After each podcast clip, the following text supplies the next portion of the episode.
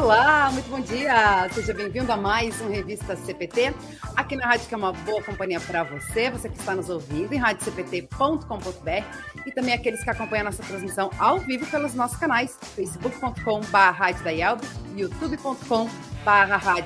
Muito bem-vindo ao nosso programa Revista CPT de quinta-feira, dia 16 de dezembro, sempre comigo e com o pastor Marcos Schmidt, diretamente de Novo Hamburgo, trazendo a sua coluna em foco no rádio. Lembrando, né, que o pastor também é, contribui aí para, colabora para a revista oficial da Igreja Evangélica Luterana do Brasil, todo mês, Mensageiro Luterano, mês de dezembro, muito especial aí, trazendo, né, esse momento que a gente vive aí à espera do menino Salvador Jesus Cristo, né? O Natal, Advento, onde estamos vivendo. Você confere diversos conteúdos lá na revista oficial da Igreja Evangélica Luterana do Brasil, mensageiroluterano.com.br. E claro, sempre com a nossa querida audiência que vai participando com a gente, mandando seu alô, seu recado, seu bom dia, através dos nossos canais, no Face, no YouTube e também no nosso CPT Zap, no 513332 2111. Vamos lá, então, fazer a conexão com o pastor Marcos Schmidt, diretamente em Novo Hamburgo. Bom dia, pastor. Bom dia, Luana. Bom dia, ouvintes da Rádio Cristo para Todos. Uma satisfação mais uma vez estar com vocês nesta manhã, né?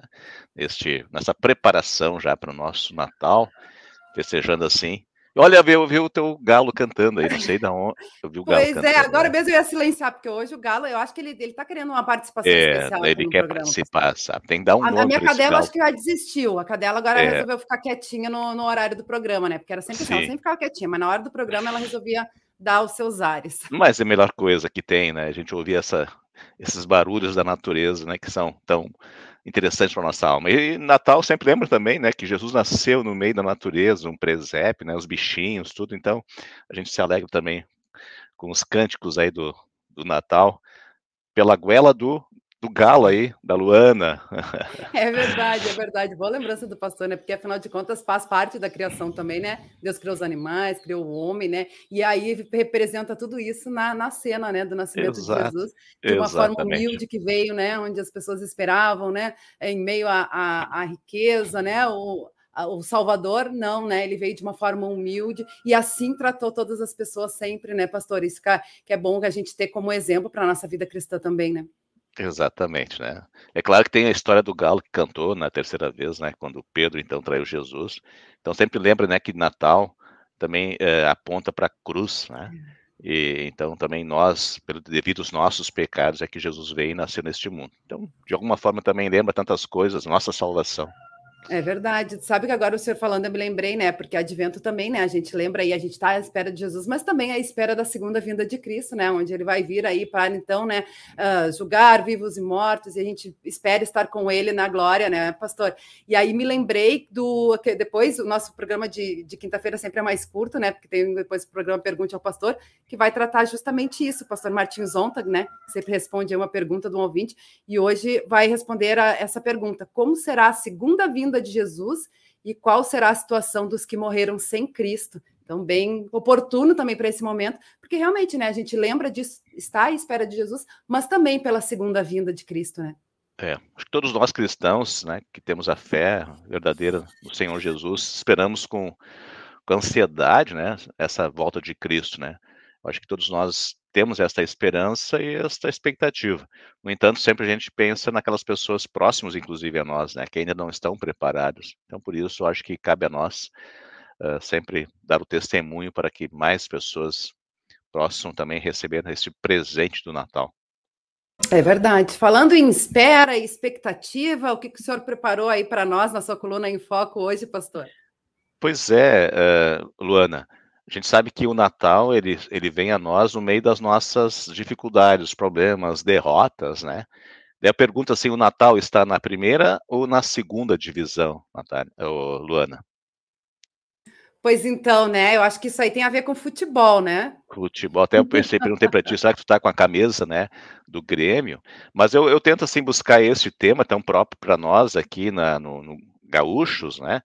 E, e, e coloco o Natal no meio desta história. É, por isso, Natal na primeira divisão. Esse é o, o, o título do meu artigo que saiu, então, na última terça-feira aqui no jornal NH. E eu começo dizendo que quando o Grêmio foi rebaixado em 2004, o saudoso Paulo Santana confessou que era impossível naquele ano ter um Natal feliz. O cronista expressava sua característica melodramática, tão apreciada pelos leitores, e não faria diferente hoje se estivesse vivo para reviver o infortúnio do seu time.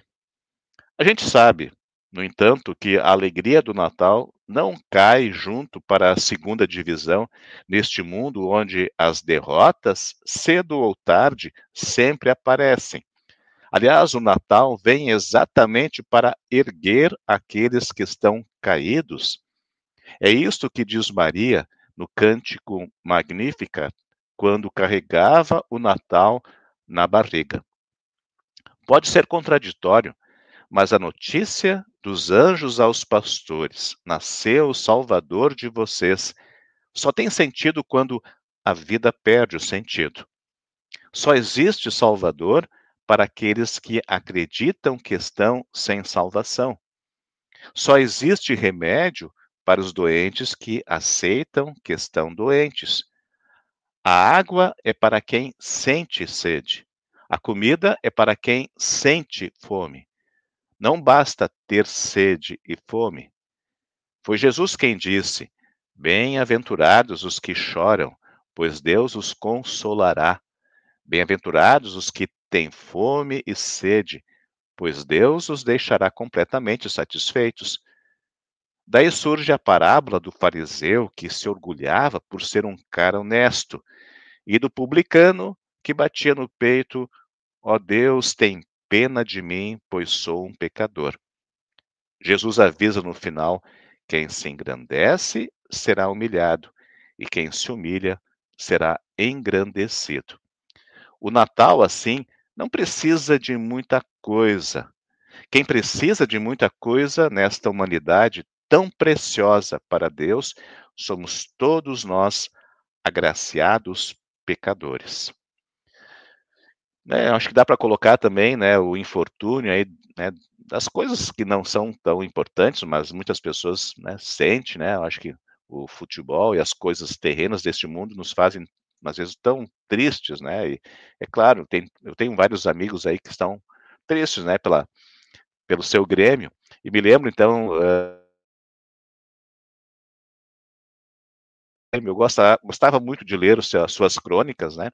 E aquele ano de 2004, ele então estava lamentando, né, pelo Grêmio que estava na, na segunda divisão, já era a segunda vez e agora a terceira. Então, aos nossos irmãos, amigos gremistas, né, e a todos nós também que sofremos de nossas dificuldades neste mundo, sejam elas pequenas ou grandes, né, o Natal vem exatamente para este mundo onde nós sempre temos uma esperança e essa esperança aponta para Jesus. Com certeza, é isso mesmo, né, pastor? Afinal de contas, a gente vive nesse mundo, né? E Jesus disse, né, que no mundo a gente teria aflições, né? E, uh, mas que a gente visse, é, justamente olhasse para a cruz, né? Ver que Jesus veio para nos salvar, né? E daí, e depois, na, na, vida eterna, a gente não vai mais passar nenhuma dificuldade. Mas é, é interessante isso, né? E, uh, sem querer, eu comentei aí sobre a vinda de Jesus de uma forma humilde, né? E, e, o senhor trouxe um pouco disso também na, na, na, sua coluna, né? E lembrei também, né, que Jesus também veio para servir, não para ser servido, né? Acho que esse é o maior exemplo também que a gente pode trazer para a nossa vida diária, né? Isso, é, e, e nossos sofrimentos, né, eu acho que todos nós temos as nossas dificuldades, problemas, mas quando nós olhamos para o lado, e não só olhamos, mas também ajudamos aquela pessoa que precisa de ajuda ao nosso lado, então isso também faz com que as nossas próprias dificuldades sejam mais aliviadas, né, porque assim a gente esquece um, um pouco, né, porque na verdade às vezes o problema não é o problema, mas é a inquietação, é aquela preocupação, né? Porque a gente muitas vezes, todos os problemas estão aí, eu acho que todos nós carregamos, né? Mas quando nós nos afundamos nas preocupações, na, naquela coisa que não sai da nossa cabeça, né? Então a gente às vezes aumenta, e Jesus já falou, né? Tinha dito, né, que não adianta se preocupar com o dia de amanhã, porque dia de amanhã a gente não sabe que vem, né? Pode vir coisa boa, coisa ruim. Temos que nos preocupar com o dia de hoje. E, e preocupar é colocar, então, o reino de Deus, a, a justiça de Deus, a vontade dele em primeiro lugar. Com certeza, é verdade. É, eu acho que é, bem, que é, bem, oportuno isso, né? E ainda mais nesse momento que a gente está vivendo também da pandemia, que traz bastante angústia, aflições, né, pastor? E a gente lembrar disso, né? Qual é o nosso foco? É a gente não perder o foco, né? Mesmo que algumas coisas vão nos trazer tristeza e aflições, é, não, não perder o foco. E aí eu me lembrei, eu não acompanho muito, eu não sou muito de futebol, né?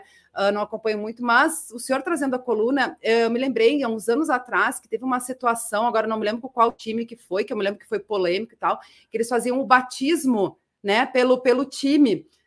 E, e, aí isso trouxe um pouquinho de polêmica, porque envolver, né? A gente sempre diz, né? Uh, futebol, política e religião a gente não discute, né? E aí envolver essa, essa eh, relação realmente foi. Eu não me lembro exatamente quando foi, se o senhor lembra dessa situação. Uhum. É, eu, eu acho que todos nós temos as nossas preferências, os, os, nossos fanatismos, né? Acho que todo mundo tem alguma coisa que gosta bastante. Então a gente não pode julgar também, condenar aqueles que gostam tanto de futebol e veste a sua camiseta, torce, né? Desde que isso não se leve para o lado, uh, de fato, do fanatismo e do ódio, como existe, né? Eu acho que é legal, né? Eu acho que as pessoas. Eu não sou também de muito de futebol, né? Uh, mas uh, acho que tem pessoas que gostam e estão sofrendo agora. Quem é gremista está sofrendo, né? Mas a gente, eu acho que essas experiências também, e não é só no, no, futebol, mas em tudo nós sofremos neste mundo. Então, acho que essas experiências também nos fazem refletir sobre as coisas deste mundo que sempre são tão uh, incertas, né? De repente, aquele time que é campeão do mundo hoje está rebaixado. E assim é a nossa vida. Nós estamos às vezes lá em cima, ganhando tudo, ah, hoje estou feliz e amanhã não é bem assim. Então a gente tem que estar preparado para as vitórias e para as derrotas e sempre levar isso para apontar para a nossa relação com aquilo que Deus quer em nossa vida. É verdade, até porque serve como aprendizado para a nossa vida também, né? Mesmo exato, nas dificuldades, a gente acaba aprendendo também, né? São as parábolas. Jesus gostava de falar tanto de coisas do dia a dia, né? Então acho que o futebol também pode nos apontar para coisas que, que falam do reino de Deus.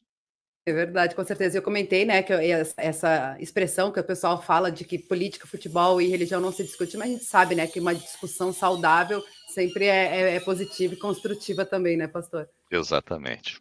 Muito, com respeito, que a gente sempre fala, respeito e tolerância que a gente precisa tanto hoje em dia, né, no, que a gente comenta aí. Tem várias pessoas comentando aqui com a gente na nossa interatividade pelo Face, YouTube. Vamos mandar um abraço aí pro pessoal que está com a gente. O Samuel, do perfil Mensagem Diária, está sempre ligadinha.